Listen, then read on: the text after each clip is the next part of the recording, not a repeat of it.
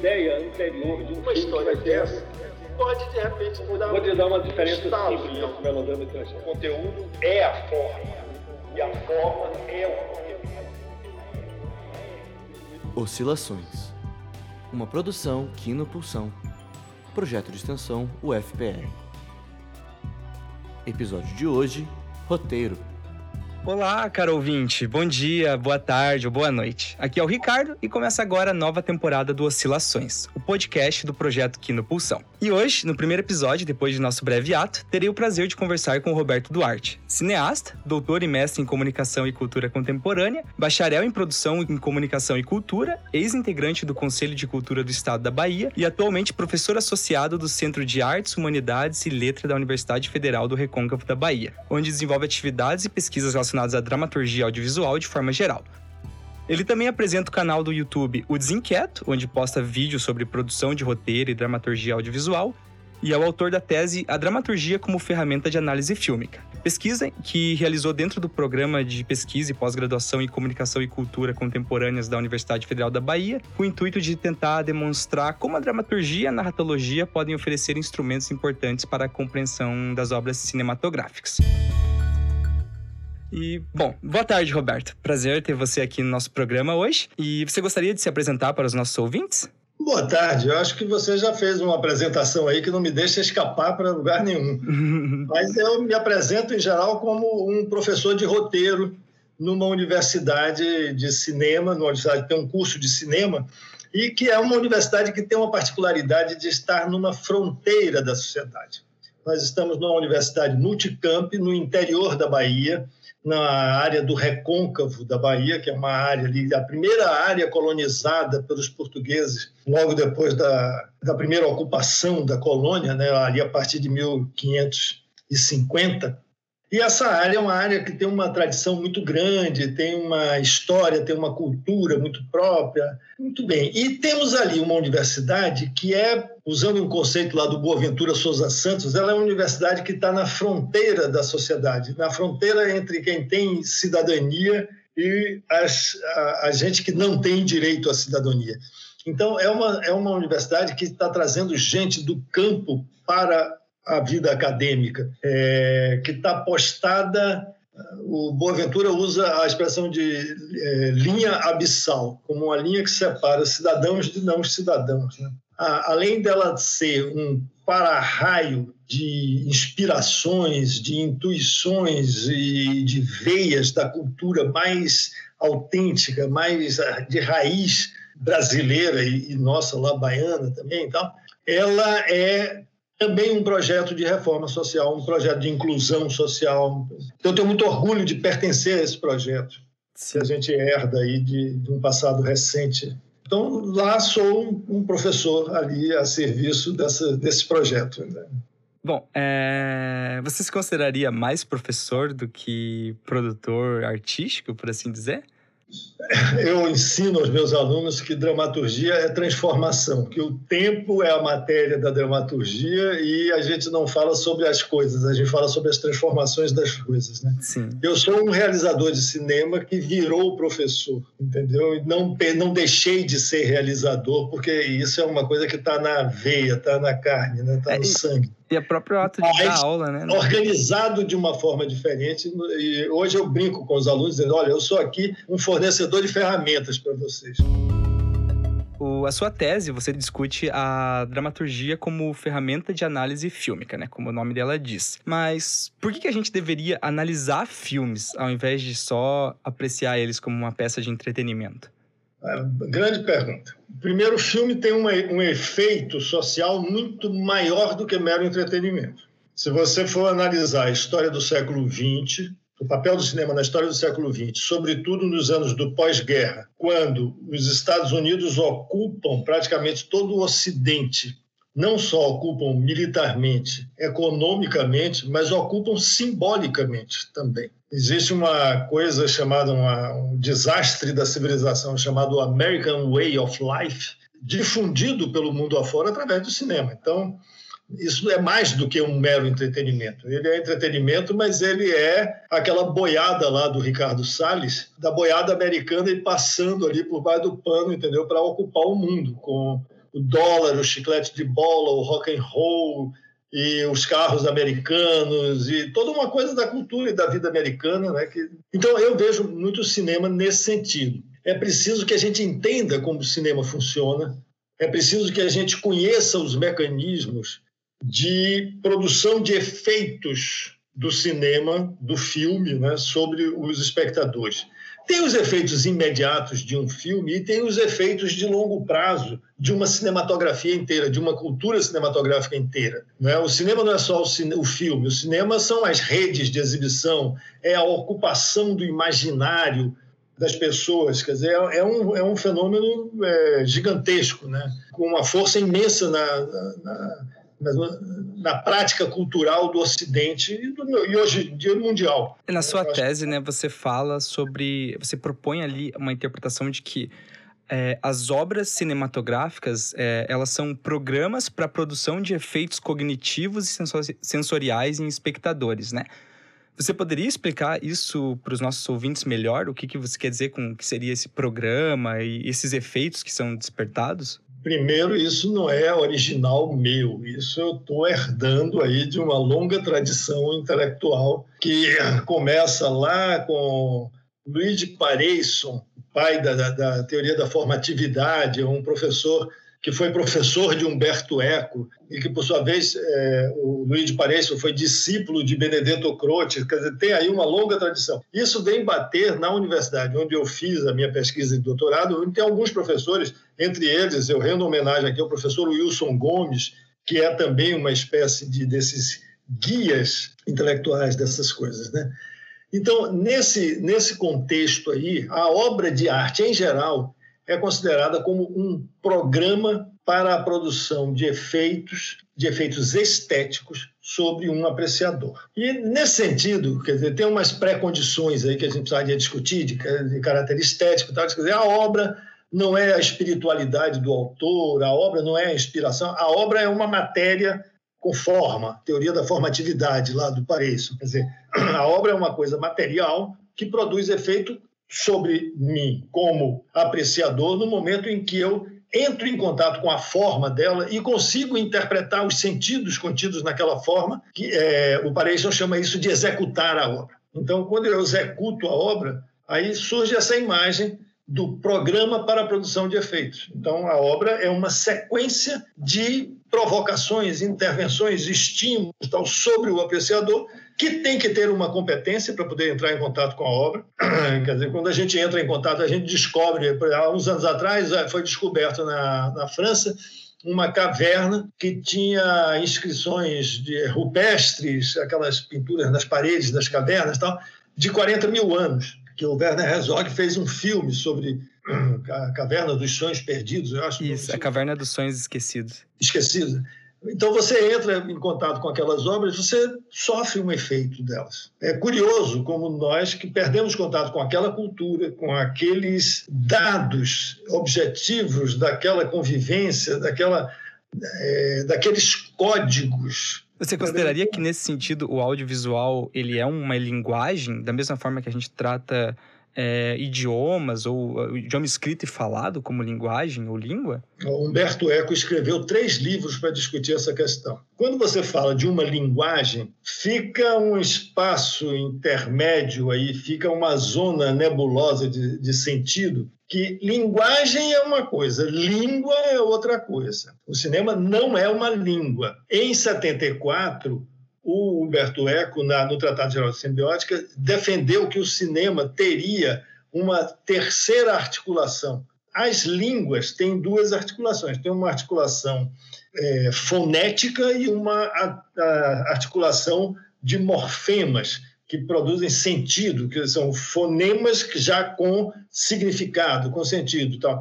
Então, você tem, é, a partir de 26, 27 sons, na língua portuguesa, 26, 27 sons fundamentais das associações das vogais com as consoantes, você forma um conjunto fechado de fonemas e as combinações desse conjunto fechado de fonemas produz um conjunto aberto de sentidos significados através das palavras, que são signos, simbólicos, etc.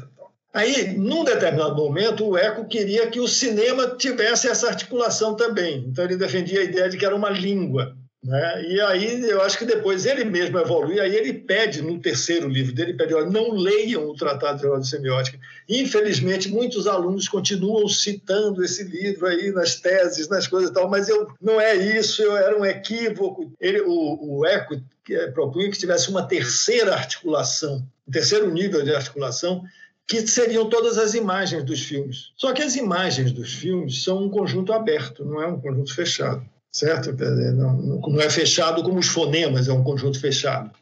Quer dizer, o cinema é uma linguagem, ele é um uso expressivo de um conjunto de signos visuais, auditivos e dramáticos, são articulações de blocos temporais de blocos de acontecimentos com causa e, e consequência, com é, motivo, desenvolvimento e consequência, em diversas gradações, tamanhos, de escalas diferentes. Né? Essa é a grande, a grande graça do cinema. Você tem uma estrutura no filme de um tempo de, de apresentação, um tempo de desenvolvimento de um grande conflito e um tempo de conclusão. Mas numa cena, quando uma pessoa encontra com a outra no meio da rua e uma olha para a outra, você tem essa estrutura de três tempos também no microcosmo da cena, como se fosse um grande fractal, entendeu? Em que, em que as formas vão se reproduzindo com estruturas de semelhanças e de analogias e tal. Então, nesse sentido, é uma linguagem. E é uma linguagem da arte. E aí, na, na, questão da arte, a gente entra no território de um conjunto de objetos que são produzidos no mundo por pessoas especializadas em produzir ou não especializadas em produzir, que tem os aventureiros, que produzem obras ou coisas. Não gosto de falar obras, porque obras a gente já, já, já vem para um outro território de, de imaginação.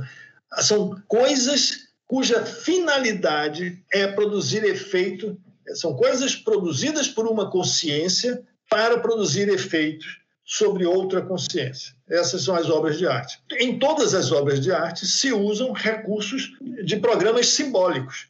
Você usa uma escala de sensorial, você usa uma escala racional de conhecimento lógico, etc. E você usa um terreno em que você vai para a emoção e você vai para a produção de um efeito inesperado, que é o tal do efeito estético. Aí eu gosto muito das coisas do Kant sobre a é, ele vem do efeito estético e tem uma, uma escala de grandiosidade em que o efeito é, extravasa a capacidade da gente conter aquilo num mundo conhecido, né? É, é... Nesse sentido que você fala, então, assumindo que o audiovisual é um tipo de linguagem, né? O, você, é, você consideraria que o trabalho de um analista cinematográfico ele se equipara de um tradutor, da mesma forma que o tradutor ele está tentando transcrever o significado de uma língua para outra? Olha, tem isso tem isso, mas eu, eu, eu me desloco. Assim, eu gosto muito de olhar o cinema uma, de uma maneira assim que às vezes eu vou na contramão de um monte de coisa aí. Assim, eu não vejo o diretor, eu vejo a direção do filme. Sim. Entendeu? Então eu não vejo o analista, eu vejo a análise filme. Então qualquer pessoa que lide com o discurso audiovisual com os elementos componentes da linguagem audiovisual, terá que recorrer à análise fílmica obrigatoriamente em alguma etapa do seu trabalho para entender o que é que está se tratando aquilo ali. E aí, na minha tese, o que eu faço é propor que inclua-se a dramaturgia, a análise dramatúrgica do filme neste processo de análise fílmica. É, então, já entrando então no tema da sua tese, né? O, nesse processo de, de usar a dramaturgia para analisar os filmes, é uma coisa que você tem ali como foco no seu texto, né? É que você escolheu estudar a obra do Charlie Kaufman, que é um roteirista norte-americano ali que foi responsável por filmes ali como Brilho Eterno de uma Mente Sem Lembranças, Cinedoc Nova York, que era o Sr. John Malkovich. E desses filmes você destaca ali um filme dele que é, pelo menos pelo que eu entendi do seu texto, você trata esse como se fosse o principal filme dele, que é o Adaptação, que foi dirigido pelo Spike Jonze, né? E esse filme é um filme que ele trata sobre o processo criativo de um roteirista tentando adaptar um livro para o cinema, né? Então, assim, nesse aspecto, você consideraria que para analisar essas obras audiovisuais, a partir da, do, do, que você define na sua tese, é importante ter um enfoque no, na, na análise do roteiro de um filme? Para você ter escolhido um roteirista e um filme, ter destacado um filme que trata sobre um roteirista escrevendo um roteiro, né? Veja bem, não é exatamente essa minha defesa. Por que, que eu escolhi um roteirista? Para sair do paradigma de que filme. O paradigma de que o autor do filme seja o diretor, sempre. Tá certo? Quer dizer, a direção do filme é composta sempre a várias. Eu, eu dirigi comerciais de televisão e dirigi vídeos institucionais, dirigi programas de, de horário eleitoral gratuito tal. E nunca eu fui o autor único de um filme. Eu, eu era sempre o, o, digamos, guarda de trânsito que dava passagem a um monte de influências e de imposições que vinham de outros lugares tal e que eu era o organizador daquilo. Eu era um, eu dava fluência e economizava no processo. Meu papel era sempre usar o mínimo a mínima quantidade de recursos para atingir os objetivos previstos. Tem uma diferença muito grande entre comunicação e arte a prática do audiovisual como arte e como comunicação. Isso é uma, é uma redução que eu vou fazer para um entendimento rápido das coisas. Quando você entra num processo de usar uma linguagem para atingir um objetivo de comunicação, que é transmitir uma ideia, uma mensagem específica, tal, você está no campo da comunicação. Quando você entra em contato com material artístico, você elabora esse material de acordo com uma sensibilidade, de acordo com uma, pressão interna, com uma inspiração, e esse material vai ganhando forma, sendo que a forma final não está prevista e predeterminada no início. Ela é um lugar onde você chega. E esse lugar onde você chega produz um determinado efeito estético, que às vezes é inesperado. Aí você está no território da arte. Então, na arte, o meio é mais importante do que a finalidade. Você elabora a partir dos meios que você tem para chegar a melhor, a maior expressividade possível. No terreno da comunicação, não, você tem que transmitir uma ideia. Eu preciso dizer que Coca-Cola é isso aí, bicho. Nesse sentido, é, onde que você colocaria o papel do diretor de, de cinema e de obras audiovisuais e do roteirista? Você encaixaria o diretor... Ah, deixa, deixa, eu voltar, então, para o Charlie Kaufman lá. Charlie Kaufman, que eu saiba, deve ter outros, mas que eu saiba, que, assim, transbordando para fora da cozinha do cinema, do reservado e privado, o único roteirista contemporâneo que, sem dirigir os filmes, mantém-se como apropriado, o proprietário das marcas autorais do filme. Você olha, Brilho Eterno de uma Mente Sem Lembranças, dirigido por Michel Gondry. Adaptação, dirigido por Spike Jonze e o é, Quero Ser John Malkovich, também dirigido por Spike Jonze. São filmes de Charlie Kaufman. os diretores, até, até o século XIX, é, isso a gente vai ver na direção teatral, você tinha as peças e os diretores levantavam o espetáculo. Eles eram encenadores. Na, na França se usa, se faz uma diferença entre réalisateur e meter en scène.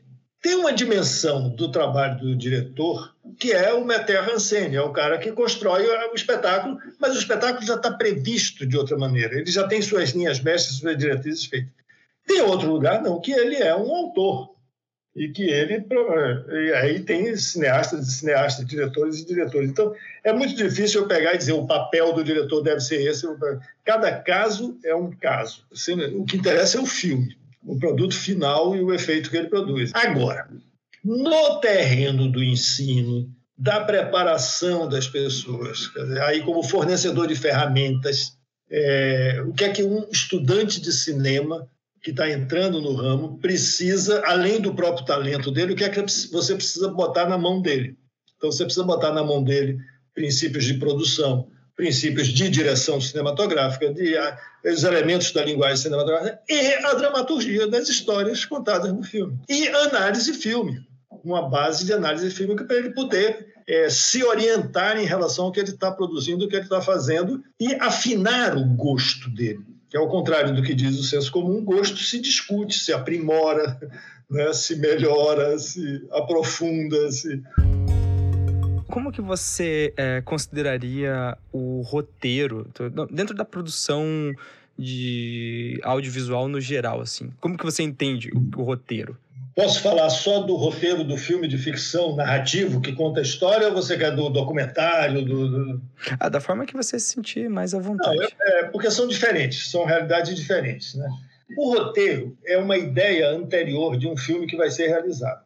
De acordo com a complexidade do processo de realização, se complexifica a estrutura do roteiro.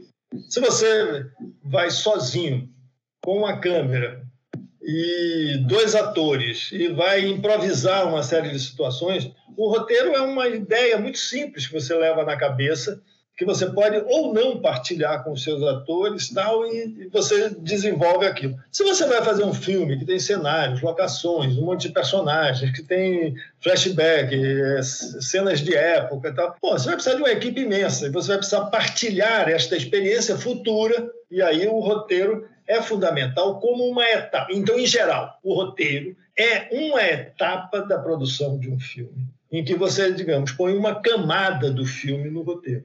Uma camada de elementos básicos que vão determinar não só a estrutura do discurso narrativo do filme, como também vão determinar os, os recursos necessários para a realização do filme, quais são os elementos que você vai ter que convocar, que produzir para botar na frente da câmera. Então tem o roteiro tem é, ele, nessa etapa ele é uma ferramenta de produção em que você fixa uma previsão do filme futuro e sobre o roteiro uma série de elementos vão ser agregados, inclusive que vão possivelmente é, modificar e transformar o roteiro.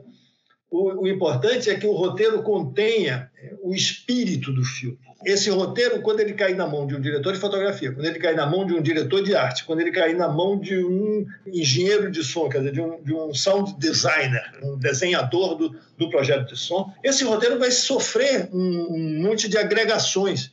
Não é que ele não tenha autoridade, ele tem a autoridade do valor dele. Tá? Mas ele vai chamar contribuições, ele vai chamar agregações de outras coisas. É, na sua tese, pelo que eu entendi, você compara o roteiro de uma obra audiovisual como uma fábula mitológica original, não? E aí você até insere os conceitos de é, de que você trata a obra cinematográfica propriamente dita, né, o filme, como a execução de uma, de uma reconstrução narrativa, né?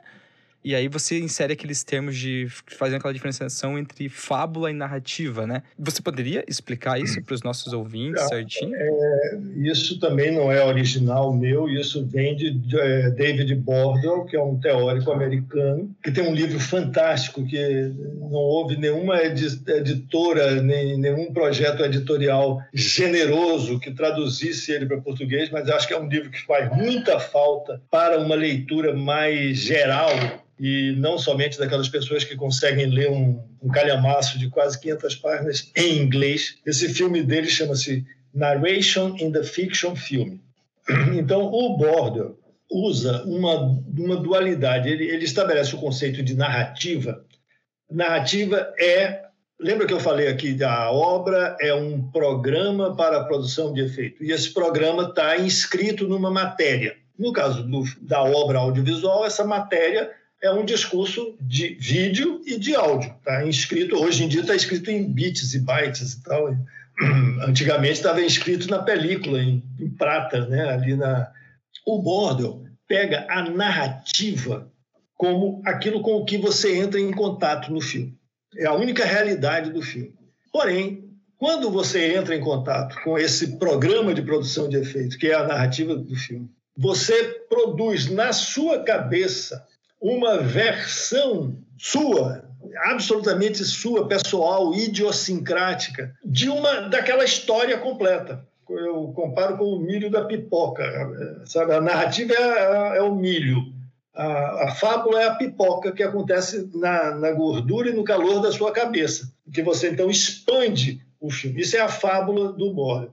O Borda usa ainda uma terceira expressão, que é Silzet, que é uma expressão que vem do russo, dos formalistas russos, lá do início do século XX e tal, em que é, a Silzet é, seria a narrativa, mas não na forma material dela. Já seria um discurso de imaginário, uma seleção de pedaços de imaginários que a forma cinematográfica comunica a gente através da narrativa cinematográfica e permite que a gente crie a fantasia da história toda. Isso é muito mais fácil de verificar quando você lê um texto.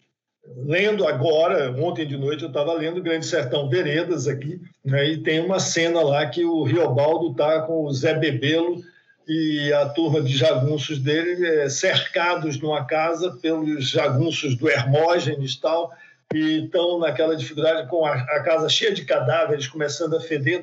Eu não vi nada disso, mas a minha cabeça criou essas imagens todas. Eu lendo aquele texto, a narrativa, eu criei uma fábula dessa situação na minha cabeça. Eu podia ouvir os grilos e o entrecortar dos tiros à noite. Tem uma hora que o Hermógenes, o, o grupo dos jagunços do Hermógenes, mata todos os cavalos deles para impedir que eles fujam. E aí eu, eu, eu, via, ouvia o relincho dos cavalos, tal. tudo isso imaginado. Isso é uma, uma fantasia. Então, isso aqui é fábula e narrativa. A narrativa é o ponto de onde a gente parte e a fábula é essa imaginação. Quando eu, eu uso a coisa da mitologia, eu acho que a mitologia é uma etapa do desenvolvimento da ficção que é um troço que acontece lá na, na antiguidade e, e, acontece em várias antiguidades, que é o seguinte: todo relato é um relato da história. Só que de tanto repetir o relato da história, a história vai se despregando das pessoas físicas, individuais, dos personagens, as personalidades que compuseram os acontecimentos históricos, e elas vão se tornando mitos, elas vão desencarnando e vão encarnando princípios, regimes gerais de sentido e de significado que correspondem à formação de uma cultura. E aí surgem as mitologias dos vários países do mundo.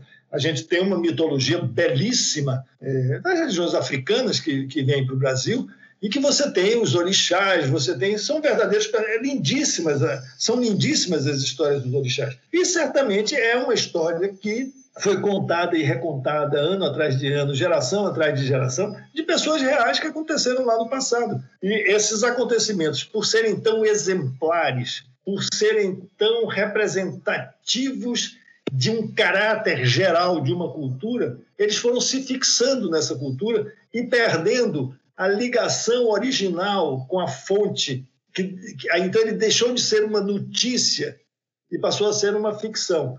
E dessa da mitologia, você tem as estruturas básicas, digamos, da, do varejo da ficção que veio depois. Eu entendo isso como as etapas de uma evolução. Então, eu não acho que chegar à mitologia seja nenhum objetivo, seja nenhum é, parâmetro artístico. Pode ser que um artista se sinta inclinado a fazer isso, mas não acho que isso seja a missão de, um, de uma civilização, de um povo, de uma cultura. É, quando o. Isso que você tinha mencionado do Charlie Kaufman, né? Ele, ele, é um dos únicos roteiristas que consegue manter o próprio, lá, a própria personalidade, própria, as próprias ideias na obra final, mesmo nessa obra dirigida por vários diretores diferentes, né? Ele mantém o estilo dele e tudo mais. É, nesse sentido, quando ele ele escreve os roteiros dele, é, não, não dá para pensar de que ele tá construindo uma mitologia própria, que é no entorno dele mesmo, que é igual o próprio filme do Adaptação brinca com isso, né? De que o personagem diz que ele é extremamente narcisista e que tudo que ele sabe escrever é só sobre ele mesmo, né? E aí, e quando o roteirista ele tá escrevendo um roteiro, ele tá tentando criar esse tipo de, de, de, simbologia primordial que vai ecoar por. Eu, eu, eu brinco muitas vezes, eu tenho medo de duas pessoas na vida, muito medo, que é do psicanalista e da pedagoga. Você está tá indo para um terreno aí que eu acho que é altamente psicanalítico, né? Quer dizer, essa tese foi escrita há 10 anos atrás, foi em 2011 que eu terminei ela. Tá? E ontem eu estava dando uma aula para alunos de roteirização 1, que eu estava dando a primeira aula de, de estrutura dramática. As 14 aulas, as três primeiras foi sobre a linguagem do roteiro como texto, como as necessidades, o que é que o roteiro comunica além da história do filme. E estava um pouco falando é, sobre essa coisa de, de, o que é que você transporta de você para a obra, entendeu? A relação, dizer, a relação estética é artista, obra, apreciador. A obra só existe na apreciação. Esse é um princípio de estética aí que eu adotei como, quer dizer, o livro fechado, não lido, não existe. Grande Sertão Veredas existe no momento que eu leio e consigo interpretar. Aí tem um cara em São Paulo, crítico literário, e ele dá aulas sobre a leitura de, de, de Guimarães Rosa e da leitura de Grande Sertão. E aí ele elucida um monte de questões que estão ali que eu não consigo enxergar. Eu não consigo executar, porque eu não tenho o preparo individual. Eu estou imerso na mesma cultura que Guimarães Rosa, falamos a mesma língua, estamos no mesmo país, temos aí uma noção de sertão, de jagunço, de coronelismo, dessas coisas, mas ele tem todo, ele tem um negócio do canto dos pássaros. É, eu tive uma irmã, coitada, que já foi embora, que era, era linguista, ela era professora de língua portuguesa e ela fez a parte de etimologia do dicionário do Antônio Weiss. Então, era, era uma craque, assim, nesse sentido. E eu perguntava muitas coisas para ela. Ela, é ela leu uma vez o Grande Sertão e fez uma, nessas noites assim que a gente conversa relaxadamente, ela falando sobre os nomes das plantas que aparecem no Grande Sertão, ela comparava com um tio nosso que nunca saiu do interior, que viveu na fazenda, na roça o tempo inteiro e que tinha um conhecimento muito parecido com o Guimarães Rosa. E ela juntava essas duas realidades aí de uma forma. Quando você, é, quando a obra, quando você executa a forma da obra lá, que você entra em contato com o programa da obra e põe o programa para rodar, digamos assim, em você. Eu brincava muito com meus alunos, dizendo, a obra lhe penetra. Aí os alunos diziam, tudo machinho, diziam, lá ele, professor, tal. Você é penetrado pela obra, ela lhe ocupa de uma certa maneira. Né? Você viaja dentro da obra. Tal. Isso é que é a execução da obra. O artista fez tudo isso não procure responsabilizar ele sobre a quantidade de responsabilidade que ele tem sobre os produtos finais daquilo, porque aí tem um monte de dados que são inconscientes, que não, ele não sabe, não quer que o cara controle tudo. Aí é que entra a psicanálise, os psicanalistas, né? Tenho medo desses caras, porque eles vão ver coisas que eu não vi, entendeu? Na, na, na. Eu gosto muito de um primeiro capítulo, é, um primeiro capítulo não, um capítulo de um livro do, do Variedades, Paul Valéry. Paul Valéry deu um curso de poética na França em 1938. Aí tem um primeiro, a primeira aula desse curso está transcrita nesse livro. E tem uma coisa fantástica. O poeta é um cara com inspiração, com sentimento, com pressões, necessidade de, de exteriorizar coisas, de botar para fora tal. Aí ele vai, eh, joga ali com as palavras tal, e compõe o poema. Né? E tem um momento em que ele considera que o poema está pronto, quase que o poema se desprega dele. Está pronto, vai começar a viagem. Né? E aí ele olha para o poema e diz assim: pô, mas ficaram faltando coisas aí, eu não, não consegui botar tudo aí dentro. E aí aí o Paul Valéry diz, então isso que ele não conseguiu botar é matéria do próximo poema. Acho bacana essa, essa coisa. Você consideraria que um bom roteirista, necessariamente, ele precisa ser um bom escritor ou um bom poeta? Hum, é perigosíssimo um, um, bom escritor escrever roteiro. É, faz, faz roteiros maravilhosos, mas cheio de defeitos. Entendeu? Não é, não é a mesma. O, o roteirista não é um escritor no sentido de que Guimarães Rosa era escritor. São outras habilidades. Como você diferenciaria? O roteirista é um grande imaginador do filme. E ele, ele, é, ele consegue antecipar na imaginação dele a realidade audiovisual do filme. E ele consegue registrar esta antecipação em palavras. A criação não é uma criação literária. É, a criação do roteirista é uma criação audiovisual não é a forma texto do roteiro que tem o interesse final. O que tem interesse é o filme que está apontado ali naquele roteiro. Enquanto, enquanto, porque quem é o leitor do roteiro?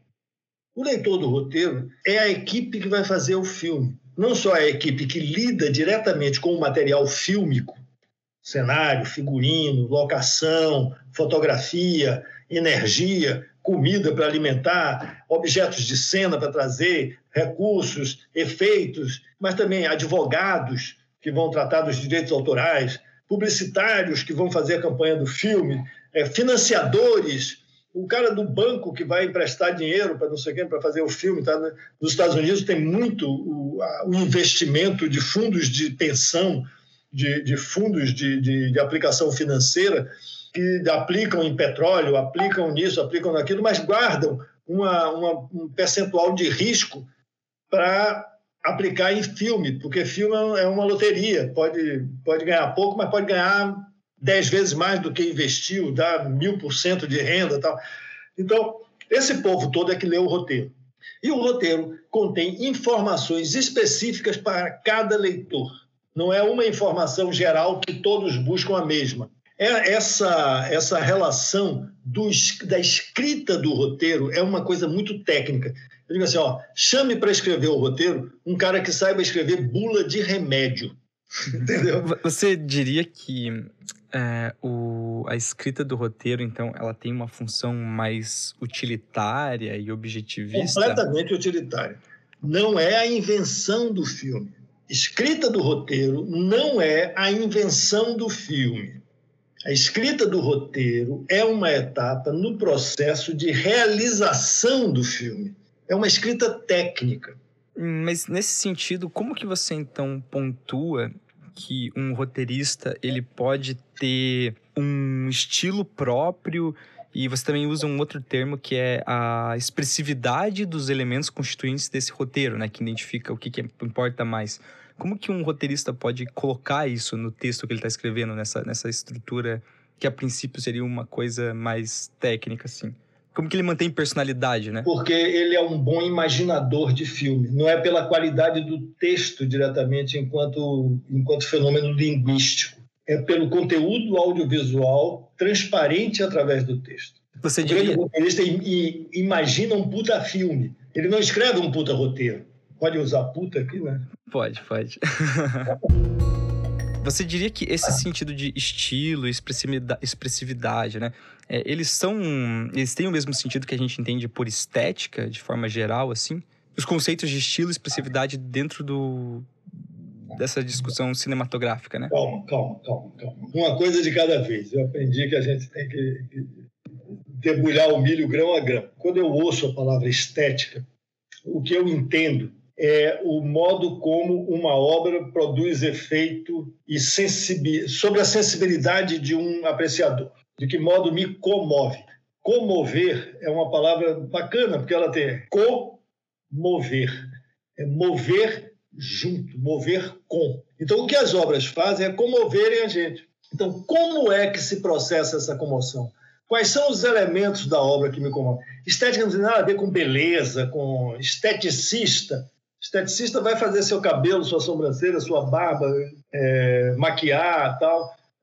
Não é isso. Não é, é, isso é uma, uma derivação meio degradada da palavra estética. Né? Eu acho que o, processo estético é o processo de produção de efeito. Você você está juntando talvez numa coisa só ou tentando entender como separar o problema do texto do roteiro, porque o texto efetivamente é um, um meio estético. O texto é, é a literatura, está todo em texto. Né?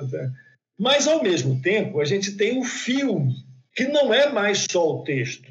Né? Na história do teatro, por exemplo, você tem um momento na história do teatro em que o espetáculo se liberta da dramaturgia. E aí aparece o isso é um negócio do final do século XIX. Você compararia o roteiro cinematográfico como algo equivalente a peças teatrais escritas? É, isso eu também trabalho muito com essa ideia. Definitivamente, a forma desse, desse texto teatral que a gente chama de mastercine, que é o formato mais usual hoje em dia do, do roteiro cinematográfico, ele se parece, se baseia e é sim uma evolução do texto teatral porém ele não tem a mesma finalidade do texto teatral. No texto teatral, você prevê que, com a leitura do texto, um leitor alfabetizado, razoavelmente alfabetizado, poderá reviver o efeito estético, poderá se comover com os conteúdos da peça. Esta não é a finalidade do roteiro do filme. Por exemplo, o roteiro do filme tem a obrigação de, em cada cena, começar descrevendo a visualidade. Por que, que começa descrevendo a visualidade? Porque a equipe, porque, o, o, roteiro é dividido em cenas, e as, o princípio que divide o roteiro em cenas é que você realiza o filme em cada lugar. Cada lugar é um problema de produção do filme. Então, o roteiro é todo dividido, separando os problemas de produção pelos lugares. Então, toda vez que a ação do filme muda de um lugar para o outro, da sala para o banheiro, da casa para a rua, muda a cena. Isso tem um efeito estilístico, literário também. Mas ah, o, o literário aí está submetido à técnica de produção do filme, que obriga que as cenas sejam divididas. Esse efeito estilístico que você menciona, ele. Aí voltando lá para, acho que então, desculpe, o estilo está na imagem concebida. Sim. E isso é muito marcante em Charlie Kaufman. Isso que eu ia perguntar. Esse estilo, o conteúdo de uma obra depende desse estilo? Muito cedo na minha vida, eu fui ensinado que não existe separação entre conteúdo e forma. O conteúdo é a forma. E a forma é o conteúdo é, essa separação de uma coisa. Aí, é, nos anos 60, lá no final dos anos 60, apareceu um cara chamado Marshall McLuhan. Vocês já, já brincaram com as coisas dele? O McLuhan dizia: o meio é a mensagem. Aí nós que éramos proto-marxistas na época, como que o meio é a mensagem? Claro que o meio não é a mensagem. Então, a gente ficou retado com McLuhan. McLuhan é uma excrescência burguesa da civilização norte-americana. E tal. Mas está provado que é. Está provado, quer dizer, o que acontece, por exemplo, a internet na fase das redes sociais e com a Cambridge Analytics, com a eleição de Trump nos Estados Unidos, com a eleição do Bolsonaro aqui no Brasil, com a eleição daquele cara da Romênia lá, do, baseado nessa, nessa manipulação das redes, você vê que o produto é o produto das redes, o produto de um bloqueio mental, de uma como é que se diz, de um confinamento das pessoas numa bolha cultural em que só circula um certo tipo de informação e em que as pessoas por princípios algorítmicos, são escolhidas para participar daquela bolha de acordo com manifestações anteriores dela na própria rede. Você vê quem tem vocação para ser um tipo de gado, eu sou gado bovino, eu sou gado ovino, eu sou gado galináceo, eu sou galo, é, entendeu?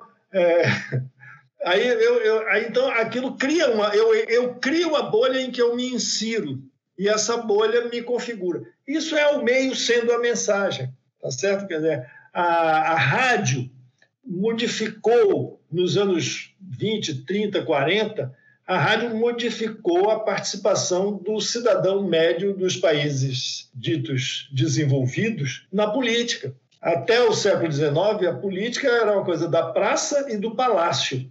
Aí a, a política saiu da praça e do palácio e foi para o rádio, depois para a televisão um fenômeno televisivo altamente estudado, né, que é o famoso debate de Kennedy com, com Nixon, né, numa campanha lá americana, quando o Kennedy foi eleito, em que é, o Kennedy era moderno tal, e o Nixon era antiquado. Né? E vejam o que aconteceu nos Estados Unidos nos anos 50 com o macartismo, com uma ampla rede de censura à cultura, à invenção, à arte de uma maneira geral e expurgou um monte de gente, tudo acusando de comunista.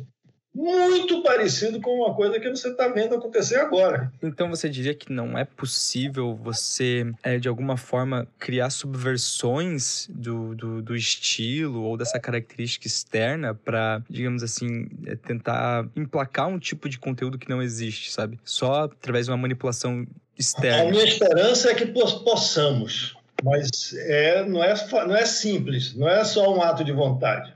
Por exemplo, vou dar um exemplo. Você sabe qual é a diferença entre melodrama e tragédia? Hum, não tenho certeza agora. Eu vou, vou te dar uma diferença simples entre melodrama e tragédia. No, na tragédia, o herói com quem você vai se identificar, com quem você vai criar um laço empático, ele traz em si mesmo um erro essencial. Os gregos chamavam de falha trágica. Ele traz nele esse, esse erro, esse defeito. Esse... E é isso que produz a tragédia. No melodrama, o protagonista, essa figura com quem você vai ter a empatia, com quem você vai se identificar, é completamente isento de falha, de defeito ou de maldade. Ele é uma vítima inocente de uma maldade que está fora dele. Isso é uma forma de produzir efeito sobre o espectador que o espectador não controla. Ele não traz de dentro dele um processo consciente de reagir e dizer, você está me manipulando, você está me mostrando uma coisa, mas não é disso que você está falando, você está falando de outra coisa. Tá? Ele não tem isso. Aí é que aparece Brecht, para criar o distanciamento brechtiano, para fazer, fazer o espectador pensar em vez de sentir só. Você tem hoje muitos programas, muitas obras, tanto de cinema como de literatura, como de teatro, que são obras dedicadas a causas das mais importantes e das mais nobres, como a defesa da classe trabalhadora, a defesa dos LGBTQIA, a defesa do negro, a defesa do indígena. Mas quando você faz a, a história, o enredo, você apresenta um enredo melodramático, em que o herói é uma vítima inocente das coisas e o mal é o outro lado, tal, que vem, que corrompe, que vitimiza. Que... Isso, como programa estético, não faz você evoluir na sua sensibilidade para perceber o mundo de uma forma diferente. O próprio Kaufman brinca com isso na adaptação, né? Adaptação é isso o tempo inteiro. Exatamente isso. Quer dizer, o, a questão não é somente o do que você fala. Ser revolucionário é, é, é ir muito mais fundo não basta ser inteligente, é preciso que a inteligência seja guiada por uma sensibilidade, por uma, uma afeição, por um afeto do mundo. A serviço desse afeto, você põe essa, essa inteligência. E aí os dois juntos trabalham no sentido de descobrir as coisas. Você veja, por exemplo, o que a medicina brasileira está fazendo hoje. Você pega 90% dos médicos no Brasil são fascistas e só querem saber de ganhar dinheiro e são comerciantes da medicina. E você encontra poucos, poucas pessoas na medicina com uma generosidade do social, do sofrimento, do negócio. Meu pai era médico. Ele era capaz de, por exemplo, a gente tinha uma fazenda que foi herdada do pai dele e tal, que era um lugar de afeto. Ele nasceu nessa fazenda e tal. E a gente passava férias nessa fazenda. E chegava fim de semana, era dia de feira na cidade. Então todo o povo da roça vinha para a cidade muita gente passava na frente da casa da fazenda.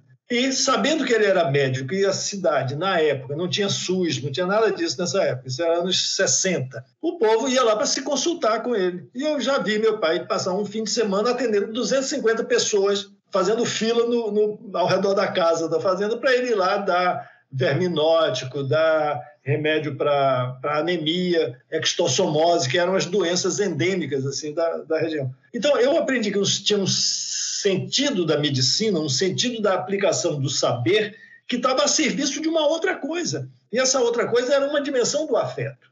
Eu acho que é, vamos fazer a revolução. Não me pergunte é quando, mas que a gente vai fazer, vai. Eu não sei se eu vou estar aqui para acompanhar o processo, mas é claro que, que sabe, né? eu, não, eu, não, eu não, não, não quero crer que o, o, sentido do futuro seja a barbárie completa e a retrocessão a um estágio de recomposição do, do, do princípio pré-histórico das coisas quando a gente estava conversando um pouco antes de, de, começar a gravação, né, você tinha mencionado sobre o papel do cinema, da produção audiovisual ali, de cultura no geral, como uma forma de mudar a sociedade, né? Uma forma que seria talvez mais profunda, né, de mudar uh, os princípios da sociedade por dentro, né? E até isso remete um pouco a essa ideia de ter o filme, a obra cinematográfica como um programa para produzir efeitos cognitivos e sensoriais que possam, que os quais um espectador vai julgar, né? E aí a partir disso pode acabar mudando a vida dele e as coisas que ele faz, né? E aí associando isso com toda essa questão de subversão da forma estética para comunicar uma ideia que não necessariamente corresponde ao conteúdo original dela. Seria quase como você, sei lá, se apropriar de, de um estilo, pode até pegar, tipo, estilos comuns de comunicação em massa, de desses filmes blockbusters e coisa assim, né? De quase que essas peças de propaganda. Você diria, e aí você usa algo assim, só que para comunicar coisas mais profundas, mensagens mais é, desenvolvidas, que possam realmente causar um amadurecimento do, das pessoas que vão receber essa mensagem, né?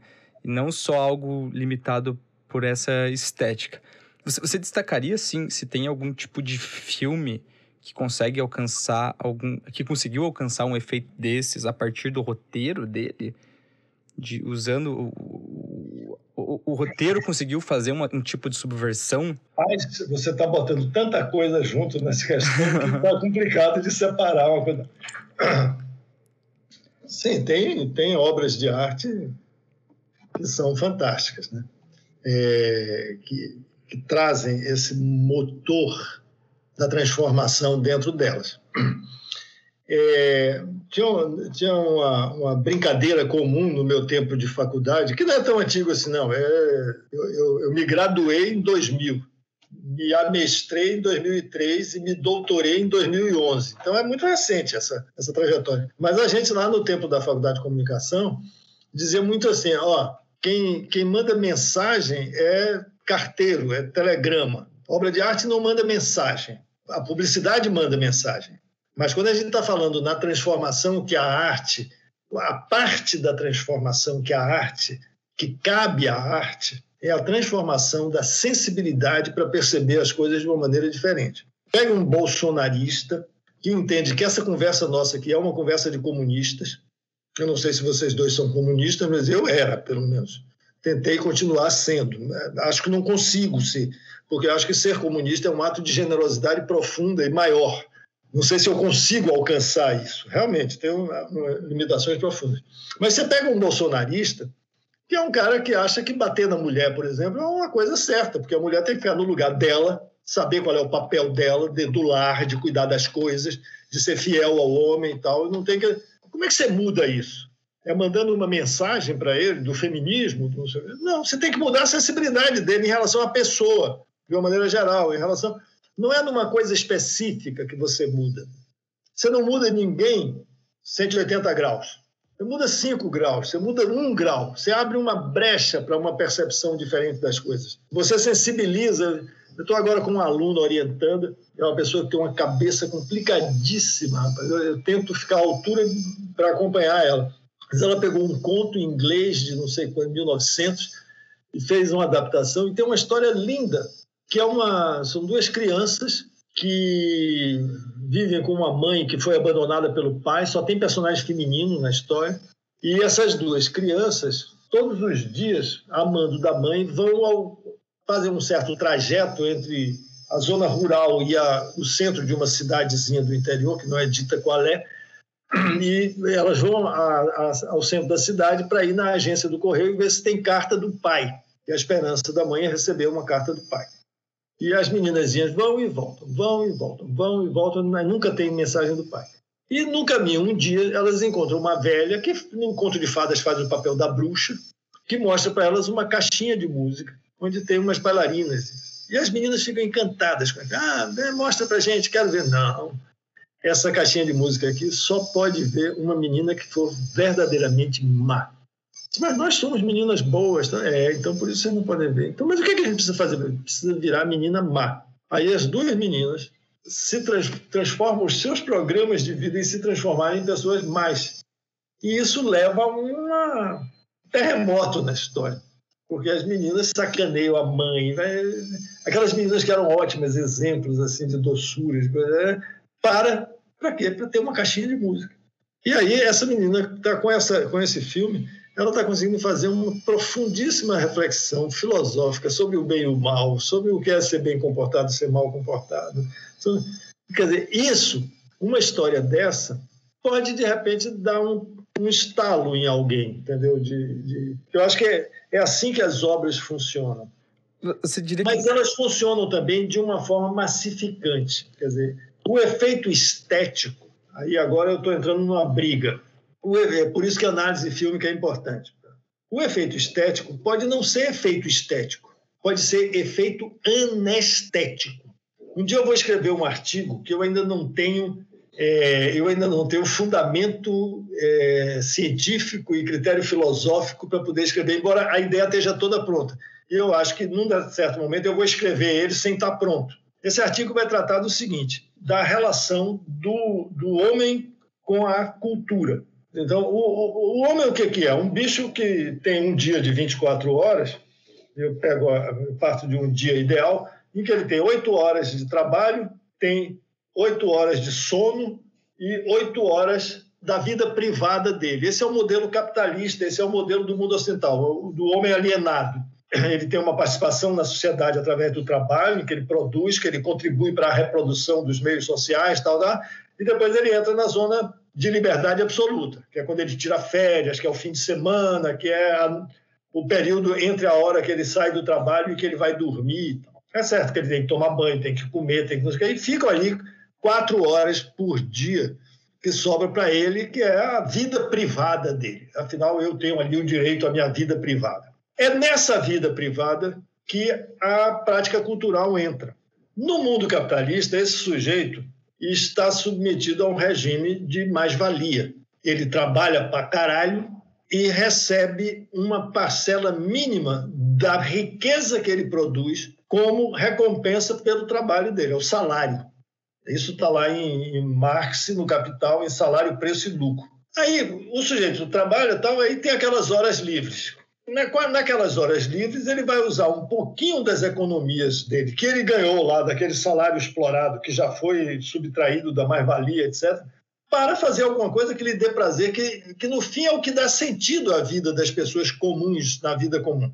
Agora, imagine que esse cidadão tomasse consciência de que ele é um assalariado, que a mais-valia dele está sendo expropriada e que ele poderia se associar politicamente a todos os outros trabalhadores para fazerem uma revolução, tomarem o poder e mudar o mundo dessa forma. Isso só poderia acontecer se ele utilizasse as quatro horas de liberdade dele, da vida privada dele, com alguma coisa que fosse conspiradora, uma associação revolucionária que fosse participar de um partido político e tal. Não.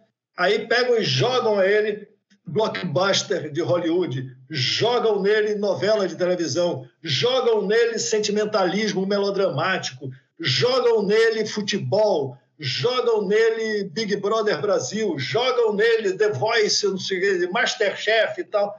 E, então, essa estética, na verdade, é uma grande anestesia da sensibilidade verdadeira desse cara, dele se perceber a si mesmo. Então, é a alimentadora da esquizofrenia fundamental em que ele vive, que é o conceito marxista de alienação. A questão da estética é uma questão muito doida. Quais são os elementos que um roteirista deveria estar atento para acabar não caindo nessa, nesse efeito é, anestésico, né? Para que a obra dele não tivesse esse efeito anestésico? Existe algo que você identificaria como central? E de preferência, tem algum filme que você considera assim como que, que consegue fazer isso muito bem, esse efeito anti-anestésico? Os filmes de Charlie Kaufman, todos, tá? Quer dizer, vários filmes do Kurosawa, Godard, Alain Resnais, Fellini. Tá? Quer dizer, todo, olha só, o que, que a pessoa. Você fez uma pergunta sobre a. Depois você trouxe a pergunta para os filmes, mas vamos responder lá no. O que, é que uma pessoa precisa. O que a pessoa precisa fazer é reencontrar-se consigo mesma, com a sua sensibilidade fundamental, com os seus sentimentos fundamentais e entender o que é a necessidade social dela, não enquanto ser individual. Aí, o Star System, a promessa da glória ao roteirista, ao artista individual, tudo isso é um sistema da cultura que é aliado do grande anestesista. Então, é, é preciso ter uma, uma capacidade de reagir a isso. E isso é. Porra, é, como é que você faz uma boa pessoa? Né? É Paulo Freire, é Darcy Ribeiro, é Anísio Teixeira, é uma educação legal, você está entendendo? É uma escola legal, é uma escola com partido, entendeu? Com professores engajados na, na luta da humanidade, na luta da, da. Não é uma luta partidária, não é uma, uma busca do poder, tem um sujeito que eu admiro muito, que é o cara que mudou minha cabeça politicamente. Isso é uma coisa que aconteceu há vinte e poucos anos atrás. Esse cara, o cara já morreu. Ele era um professor da Universidade Rural do Rio de Janeiro, era um agrônomo professor de agronomia, e era um revolucionário, era um revolucionário militante e tal. E aí eu tive uma discussão com ele, fiz, falei algumas coisas muito grosseiras e muito reacionárias, e ele me deu, me recomendou um livro. Disse, ó, vá ler isso aqui, ó. Mudar o mundo sem tomar o poder. Mas, ah, porra, não vem vai com autoajuda agora. Mudaram. Aí eu fui, passei na, na, Nunca me esqueci, Livraria da Travessa, em Ipanema. Eu entrei na livraria, estava lá, mudar o mundo. Eu comprei 30 reais, sei lá quanto era. Né? John Holloway, um irlandês, sociólogo, trabalha na Universidade Livre de Puebla, no México, e o objeto dele é o movimento zapatista, Revolução Mexicana. Aí eu comecei a ler o livro, né? Aí, primeiro que esse livro, por exemplo, terraplanou um monte da minha ignorância sobre todas as internacionais socialistas, sobre o movimento comunista e tal, que ele era um cara cultíssimo, douto em história e tal, e me deu uma, é, dá no livro uma explicação de como os movimentos socialistas evoluem com Trotsky, Rosa Luxemburgo, Lenin e tal, todo mundo ali, né? E aí, ele, ele, no fim, ele chega a uma equação muito simples. Olha, o problema do socialismo é que o socialismo manteve a máquina de Estado do Estado burguês em todos os países. Como a revolução não foi mundial, não foi proletários de todos os países univos, mas foi proletários deste país univos, proletários daquele país univos, proletários daquele país univos, a estrutura de Estado permaneceu. E aí é que a gente chega num problema que é profundamente estético, e por isso que eu gostei desse cara.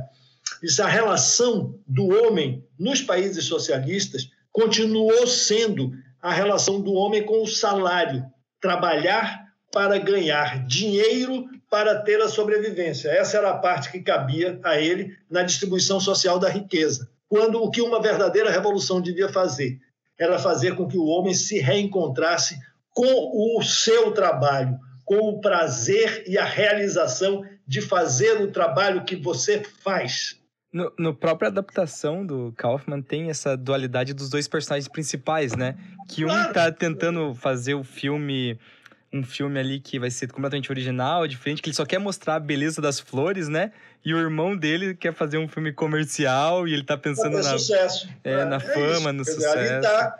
E no fim, quer dizer, repare só que o termo adaptação naquele filme tem duplo sentido ele é a adaptação de um livro para um filme, mas ele é também a adaptação de um roteirista ao sistema. Sim. O cara se adaptar. Eu falei aqui do John Holloway, porque assim, não, não tem um partido político fundado na base do John Holloway. Mas o que o John Holloway diz é o seguinte: ó, não, faz, não adianta fazer uma revolução armada, você não vai ter jeito de, de, de conquistar o poder e tal. Por isso que ele chama mudar o mundo sem tomar o poder. Você faça um grupo de um grupo de, de, de, realização cinematográfica, um coletivo de cinema que possa sobreviver é, autonomamente, entendeu? É, abstraia das relações capitalistas internamente, negocie com o mundo de fora né? e torne o trabalho de vocês eficiente. Cada um faça o que gosta, se aplique ao máximo possível e divida é, produza o suficiente para todo mundo ter uma sobrevivência boa e viva todo mundo bem daquilo sem a apropriação privada e individual das coisas. Esse é o projeto lá do, do, do Holler. É, dentro desse sentido, então, né, da gente como mudar o mundo dessa forma, né? E como principalmente evitar essa anestesiação que a cultura de massa acaba causando, o agora saindo um pouco do, do, do ramo aqui do, da produção audiovisual, mas a gente como espectador do audiovisual, como consumidores desse tipo de cultura, né? O, o que, que seriam elementos importantes que você julgaria que um espectador ele deve estar atento quando ele vai ver um filme, principalmente nesse processo de compreender o tipo de obra que ele está assistindo e para julgar o, o verdadeiro valor dessa obra, né? Quais seriam os elementos chaves que um espectador deveria se atentar para um filme? Vou tentar pensar aqui, porque de saída não sei. Mas eu acho que você precisaria envolver esse espectador em redes de informações sobre a cultura, sobre as práticas culturais, sobre a consciência social, sobre. Quer dizer, é, não é na obra que isso está, é como levar ele até essa obra. Então, isso é um trabalho que esse podcast de você seu aí de vocês está fazendo. Parabéns por esse trabalho. Você. Ah, a gente agradece, a gente agradece. É que a gente tem essa, essa ideia de, dentro do projeto aqui no Pulsão, quando a gente tinha o Cineclube presencial, né? A gente tinha uma visão, assim, de que um dos objetivos nosso era instruir as pessoas dentro dessa linguagem audiovisual para que elas pudessem entender o que, que elas estão assistindo, né? De, de fato, o que, que elas estão assistindo, para superar aquela coisa do. que você menciona sobre, na sua tese, até sobre é, os efeitos sentimentais mais superficiais que uma obra pode despertar numa pessoa. E às vezes, um que você chama lá de. seria um espectador mais leigo, né? Ele acaba ficando preso a essa parte mais superficial da obra e não extrai nenhum conteúdo maior, né? E aí, por isso a gente acha interessante, assim, tentar passar para os nossos ouvintes, para o nosso público, é, uma forma de...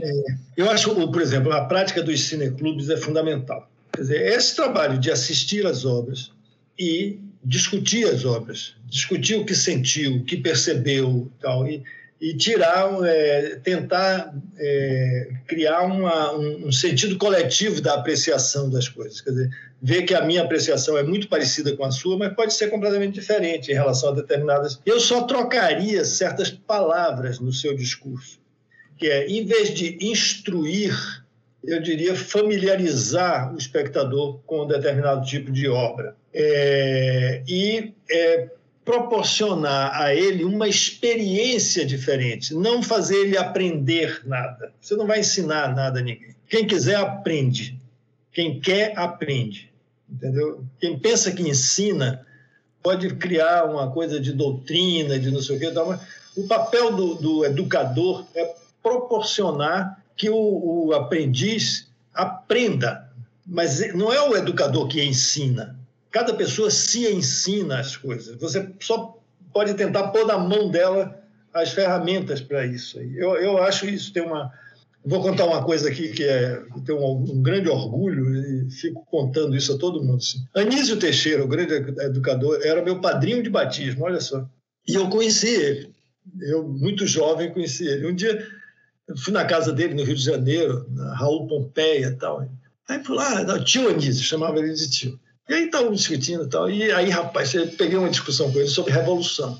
E eu defendia a ideia da revolução, eu não tinha consciência profunda disso, mas eu defendia a ideia de revolução leninista, uma revolução armada no modelo da revolução cubana, da, né? E ele dizia, não, ele tinha uma maneira de falar assim, assim tinha muita paciência com a ignorância, é isso que fazia dele um grande educador.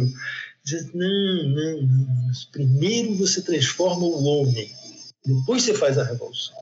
E, eu, eu, e tem muita gente que não concorda com isso. Isso é, é, uma, é uma bobajada. Hoje, a, você tem outras questões postas no jogo, que são as questões identitárias, de grupos que sofrem todos os problemas das opressões todas, e essas opressões todas nascem basicamente de uma relação escravo-senhor, senhor-escravo que no, no modelo capitalista adota uma outra fase, patrão-empregado. E no pós-capitalismo é a, o uberismo, né? Quer é uma forma de submissão em que você já não tem mais nem a relação formal de emprego. Você está, o Deus dará, e você tem é, estratos sociais que um é, explora e, e, pega o outro. Como é que você faz é, o sujeito é, tomar consciência das coisas nisso aí? Cinema neles, cultura neles, discussão neles. Quer dizer, pega as horas vagas do cara e, em vez de deixar ele vendo Big Brother Brasil, vamos botar ele para discutir com os colegas, ver um filme, ver uma coisa, entendeu? De, interagir, tomar consciência das coisas e criar uma sensibilidade diferente. Eu acho que isso é, é a coisa mais importante. É a parte que cabe aos artistas. Aos militares cabe fazer a guerra, entendeu? Aos economistas distribuir a riqueza, tal.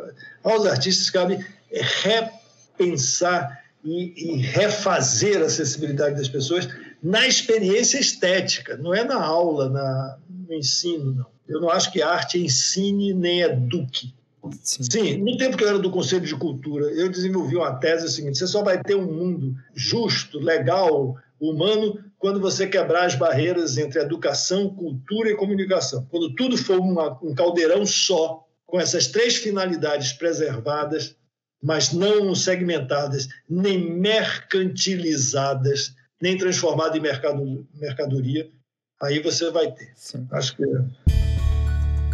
Bom, eu acho que então foi uma boa conclusão, uma boa finalização para o tema do, da nossa conversa, né? E então eu queria te agradecer por ter estado aqui com a gente hoje, ter disponibilizado o seu tempo aqui para trocar essa ideia e também, com certeza, tudo que a gente conversou vai ser de bastante relevância para os nossos ouvintes, né? Teve muitas informações, nas coisas que eu pensei bastante aqui também que eu não tinha pensado antes. Eu pessoalmente agradeço você, Roberto, sobre é, por ter é, concedido seu tempo para conversar aqui comigo. E por fim, eu queria perguntar se você tem é, alguma coisa que você gostaria de divulgar, algo, alguma obra, algum trabalho que você está fazendo no momento e gostaria de estar tá dando publicidade. Eu estou preparando umas coisas. Eu estou preparando um texto sobre personagem. E é um texto que já está pronto, mas que sofreu uma revisão num pós-doutorado que eu fiz em 2019, segundo semestre de 2019, primeiro de 20. Ele foi muito prejudicado pela pandemia, por essas coisas. Não terminei ainda, mas estou fazendo uma revisão. Deverá ser um, deverá ser metade de um livro que vai sair aí. É uma visão de personagem lá de, da Grécia até a atualidade, sabendo as complicações da questão do personagem na relação com isso tudo aí, com a produção de efeito estético e tal. E tem um outro livro, um outro texto, que é sobre consultoria de roteiro. A gente tem no Laboratório de Dramaturgia uma atividade que chama Script Doctor, em que a gente recebe, recebe pessoas que estão escrevendo o roteiro e faz uma análise, dá um parecer, etc. Então, é, eu fiz uma espécie de roteiro da consultoria, o que é que você busca numa obra. E isso resultou numa mini poética, entendeu? Que não é minha, é uma é a mini poética que chega para mim através de todas essas aquisições aí que eu estou fazendo. Então eu estou preparando esse material e um dia, quando estiver pronto, eu gostaria que você divulgasse. Tem, então, eu ia perguntar, tem algum, você tem algum site, algum lugar que você reúne é, seus textos e artigos que a gente poderia estar divulgando não, o link? Eu tenho, eu tenho lá o, o Desinquieto, que é uma coisa que eu comecei a fazer no meio da pandemia, no uhum. desespero do pós-doutorado. É, eu é perdi contato com a minha, com a minha orientadora lá do Aí eu peguei o, o Desinquieto, foi um desses textos que saiu. É, inclusive, a gente vai estar colocando o seu canal no, na descrição do feed aqui desse episódio, para quem quiser estar acessando. Os vídeos são bem legais, o, eu vi alguns, achei bem, bem interessante. O Desinquietos são 35 videozinhos discutindo temas de, de dramaturgia, sendo que os sete primeiros são uma aproximação, assim, inclusive tecnicamente é muito precário, porque eu queria ter uma coisa assim, que eu apertasse um botão e começasse a gravar. Sim. Eu não, não queria ter o o hábitos do, do, cinema, montar um estúdio com luzes, microfones. Ah, não tenho saco. Estou pensando uma coisa aqui, aperto um botão lá, gravo um texto e registro aquilo. Se valer a pena, publico. Se não valer, não publico. Eu reuni 35 vídeos. Deste grupo, resultou, quer dizer, destes vídeos, eu consegui reunir um grupo de ouvintes que se afeiçoaram com o processo. E a gente criou um grupo que está se reunindo semanalmente há quase um ano, desde setembro do ano passado, é, e cada são 11 pessoas e cada um está desenvolvendo um roteiro.